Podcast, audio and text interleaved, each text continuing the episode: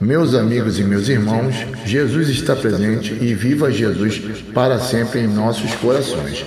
Que o Mestre Jesus nos conceda sua inspiração divina, mais uma vez, para que possamos fazer chegar ao ilustre ouvinte estudioso do Evangelho mais uma prova bíblica da reencarnação.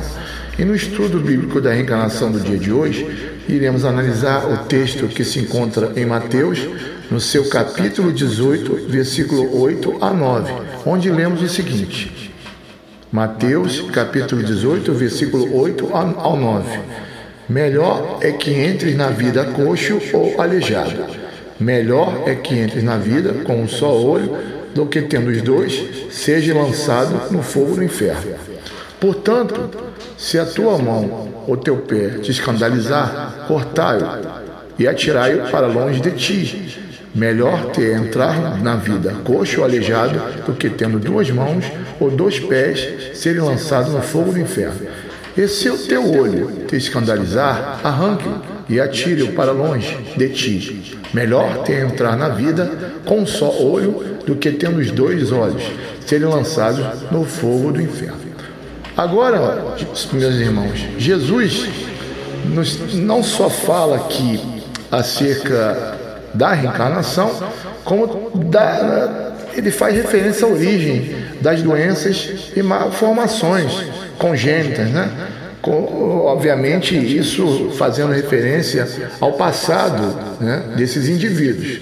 Ora, como alguém poderia escolher arrancar sua mão, pé ou olho antes de entrar na vida? Se a alma fosse criada no momento da concepção, então, obviamente, é, seria um contrassenso ilógico pensar que é, ao entrar na vida, essa pessoa não tivesse de fato uma vida pretérita, uma vida passada. E como esse órgão teria sido causa de escândalo, que na Bíblia significa tropeço. Antes de entrar, né, no caso, antes de, de entrar na vida, né, se não houvesse ocorrido, obviamente, como foi dito anteriormente, uma vida pretérita, uma vida anterior. Vocês não concordam? É, nesse trecho, né, Jesus explica claramente para quem tem ouvido de ouvir que uma pessoa que tenha cometido alguma falta grave devido ao uso de alguma parte de seu corpo ou sentindo preferir, é obviamente, uh, exemplo, eu quero apenas ilustrar isso como exemplo, viu, meus irmãos? Ah, o suicídio. Né? Nós sabemos que o suicídio, é, de acordo com a filosofia espírita, ele tem consequências graves para a vida do, do espírito em futura reencarnação. Então, esse indivíduo ele vai preferir reencarnar sem aquela parte ou, ou, ou membro, né? É, e esse é o sentido que Jesus utiliza para, a express, para expressar a palavra vida, né? O sentido de que viver é, no inferno do remorso, né? Esse indivíduo, essa mesma pessoa. Aí, aí então, meus irmãos, o mestre ele autoriza essa questão de que seja melhor para o indivíduo entrar na vida coxo, aleijado, que quer dizer, na, é, fazendo referência ao seu passado remoto, ao seu passado pecaminoso, e ele se colocar nessa condição do que de repente ele ter que somar débitos maiores e isso for acumulando mais para frente, é, virando uma espécie de bola de neve, por assim dizer, né? Pois essas são as chamas eternas, né? Pois aparecem eternas de que se fala.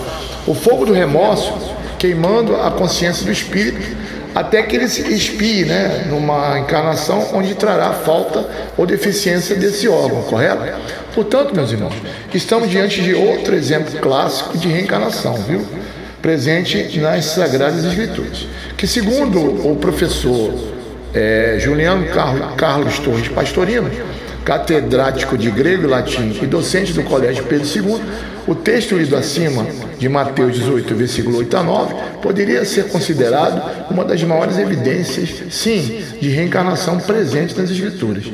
Ora, segundo o que consta de forma absurda e arbitrária pelos tradutores ou, ou revisores, como queiram, para esse mesmo texto bíblico, De acordo com a tradução da versão da Nova Bíblia, vejam bem, versão da Nova Bíblia, essa seria, no caso, a no, nova versão internacional, que é uma, uma tradução evangélica em inglês, espanhol e português da Bíblia, viu?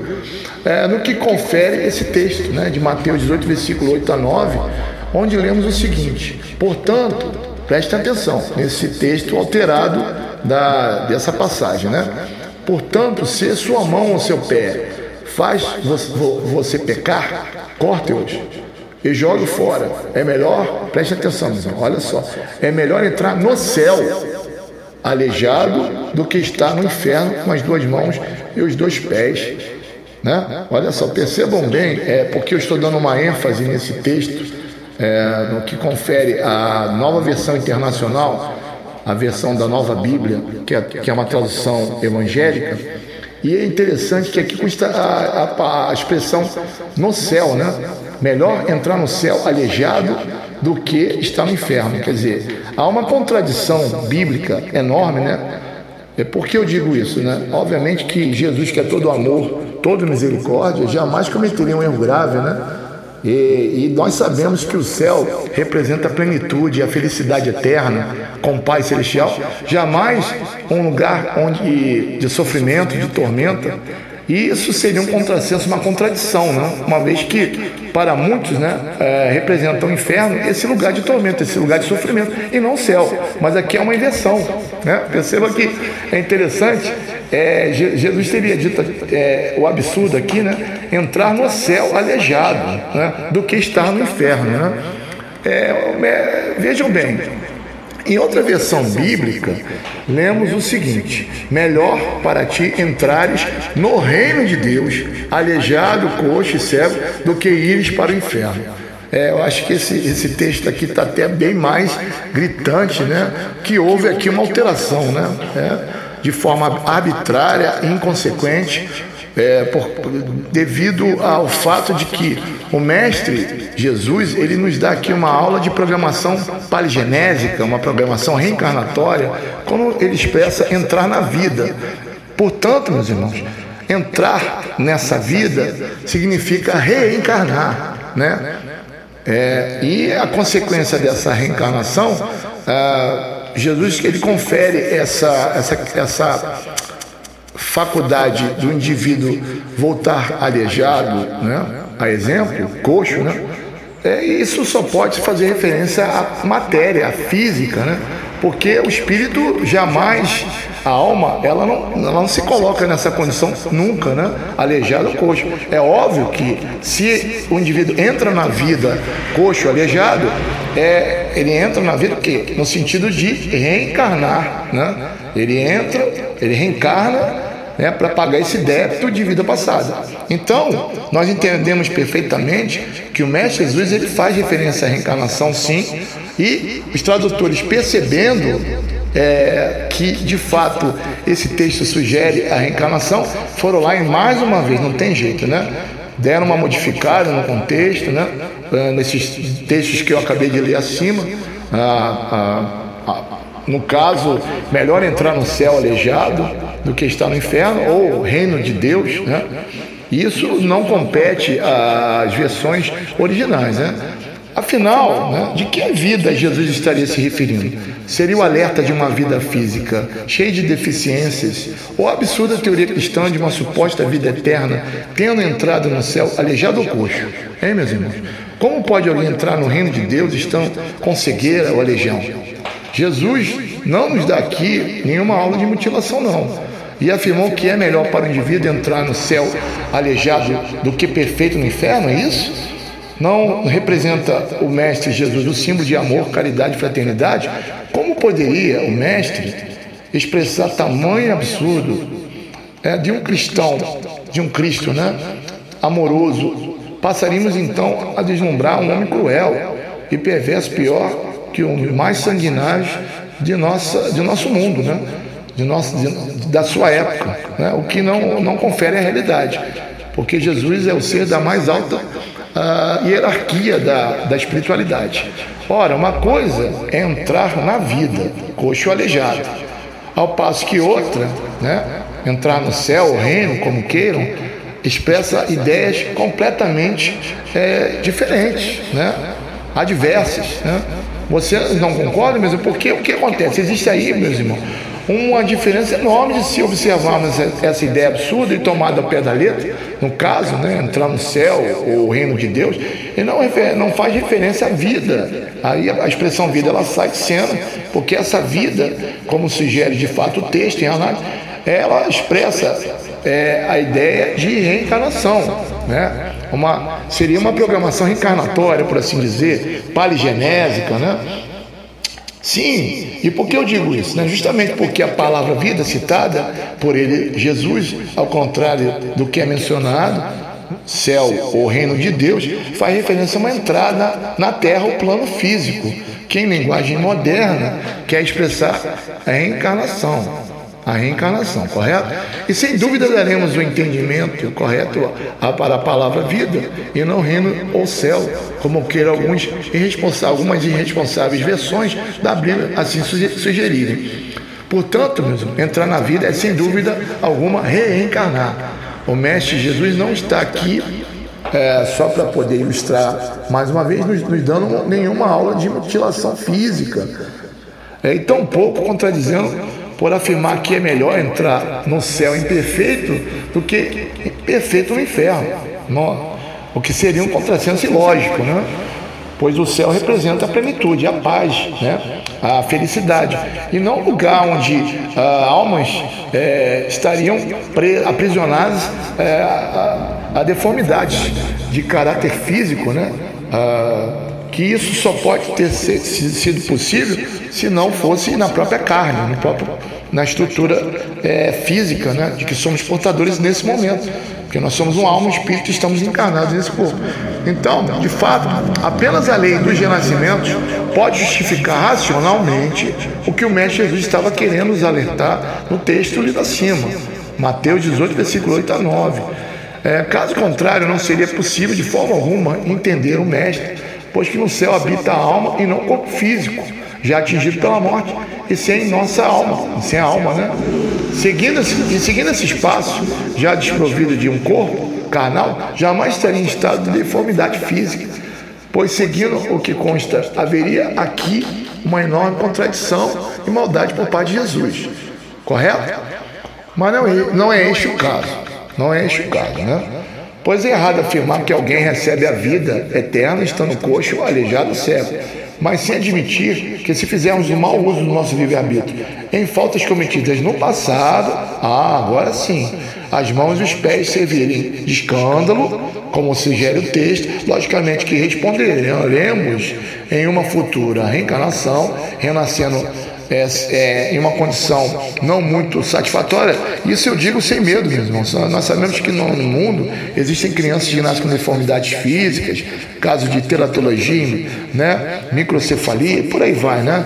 Crianças com artrogripose, é evidente que é, merece todo o nosso amor, nosso respeito, mas certamente são cultores, é, de, são devedores da lei e eles é, renascem nessa condição porque, ah, como diz ah, o texto, as mãos e os pés serviram de escândalo.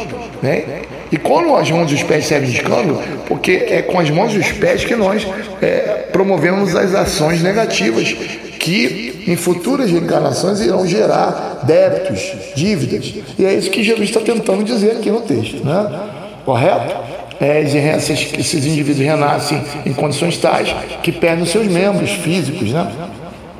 É interessante é, Há um texto apócrifo lá, em 2 Macabeus, no capítulo 7, versículo 11, Bíblia Católica, né? apenas para poder ilustrar, que bem é, define essa situação, né? que um indivíduo perde os seus membros e ele tem esperança numa futura reencarnação recebê-los de volta. Isso vocês podem conferir em 2 Macabeus, capítulo 7, versículo 11, Bíblia Católica, né? Se é possível receber esses membros é, perfeitamente novinhos em folha, é porque esse indivíduo já já pagou sua dívida. Então, ele renasce nessa condição, já é, com um perispírito renovado, que é o corpo do espírito, e ao reencarnar, ele plasma na, na, na estrutura física já um corpo novinho, folha sem mácula, né? É isso exatamente, é o, o, o mesmo é o que Jesus diz aqui, né? No capítulo 18, a partir do versículo 8, né? É, no versículo 7, é, anterior a esse versículo, né? É, capítulo 18, no, no versículo 7, o mestre diz o seguinte: Ai do mundo por causa dos escândalos. Mais adiante é dito por algumas traduções: entrar no céu coxo e não entrar na vida, né? como já foi dito acima. Né? É, a questão pode e deve ser: o que significa entrar na vida? Seria de fato entrar no céu? Mesmo estando coxo ou aleijado, como sugere algumas irresponsáveis traduções assim sugerirem, meus irmãos. Se de, de fato fosse é, essa a questão em análise de um Jesus todo amor, todo caridade, toda fraternidade, se, daríamos o título de Jesus um homem, um homem totalmente desprovido de, de amor, né? Que prega a maldade, que prega a crueldade, e isso não é, confere com a sua perfeição, né? com a sua capacidade de, de amar, de perdoar. Correto? Na verdade, o, é, Jesus não nos dá, é, é, de, e eu digo isso de forma insistente, nenhuma aula de mutilação, porque ele, ele cita a questão de entrarmos na vida. Coxo ou aleijado, porque cultores, já, esses indivíduos já, já estão nas condições de devedores da lei, por resgatar algum mal praticado em vida pretérita, e é evidente que isso se configura uma situação é, que expressa claramente a, a ideia de um, de um regresso, de um retorno à Terra pelo processo da reencarnação.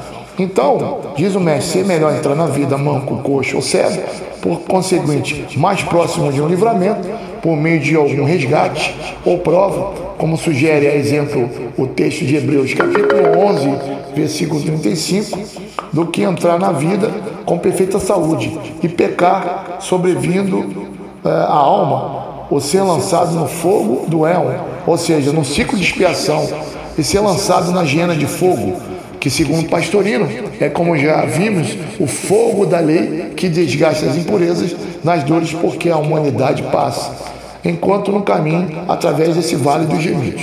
Portanto, entrar na vida não é entrar no céu ou no reino, como queiram algumas irresponsáveis versões assim sugerirem. Entrar na vida é, sem dúvida, reencarnar-se, que dá sentido aos ensinamentos de Jesus, pois somente estando em um corpo físico é o que o ser tem a possibilidade de retornar, de regressar à terra, ou seja, entrar na vida, é, coxo aleijado, consequência direta da purificação dos antigos pecados, confirmado até mesmo pelo apóstolo Pedro, em 2 Pedro capítulo 1, versículo 9.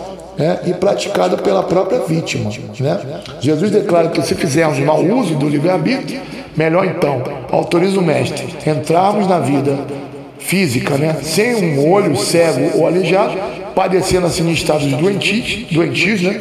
e ficarmos mais perto do livramento de nossas faltas do que acumularmos um débito kármico muito maior, espiarmos é, duríssimas faltas sendo lançadas no, no vale de nossas próprias lamentações.